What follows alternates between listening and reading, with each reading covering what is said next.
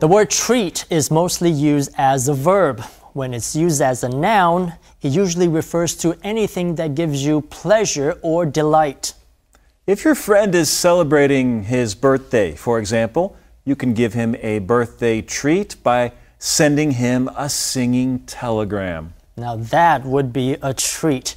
But there's one treat that's not a treat at all, and that's a Dutch treat. Right. Dutch treat or going Dutch is an expression that means each person pays his or her own expenses during an outing or a meal instead of having one person pay for everyone.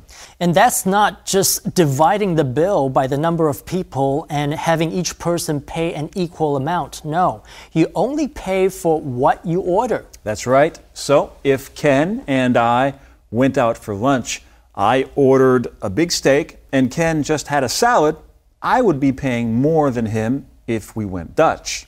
I would certainly hope so. Now, in that situation, I would probably not use the expression going Dutch. I would just say, let's pay for our own orders. Going Dutch is a term usually used in the context of a date.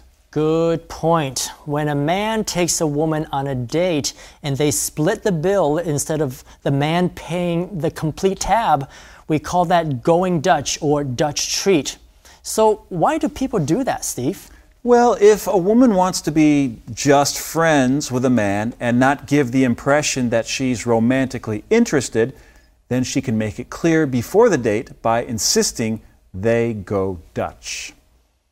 Tree 当名词通常表示一个带给你乐趣或欢乐的事物，但 Dutch treat 就不同了。片语 Dutch treat 跟 Go Dutch 都表示彼此分摊，各付各的。你如果跟朋友出去用餐，你可以先说好你们是 Go Dutch，各自买单付款。那到时候呢就没有谁请谁的问题了。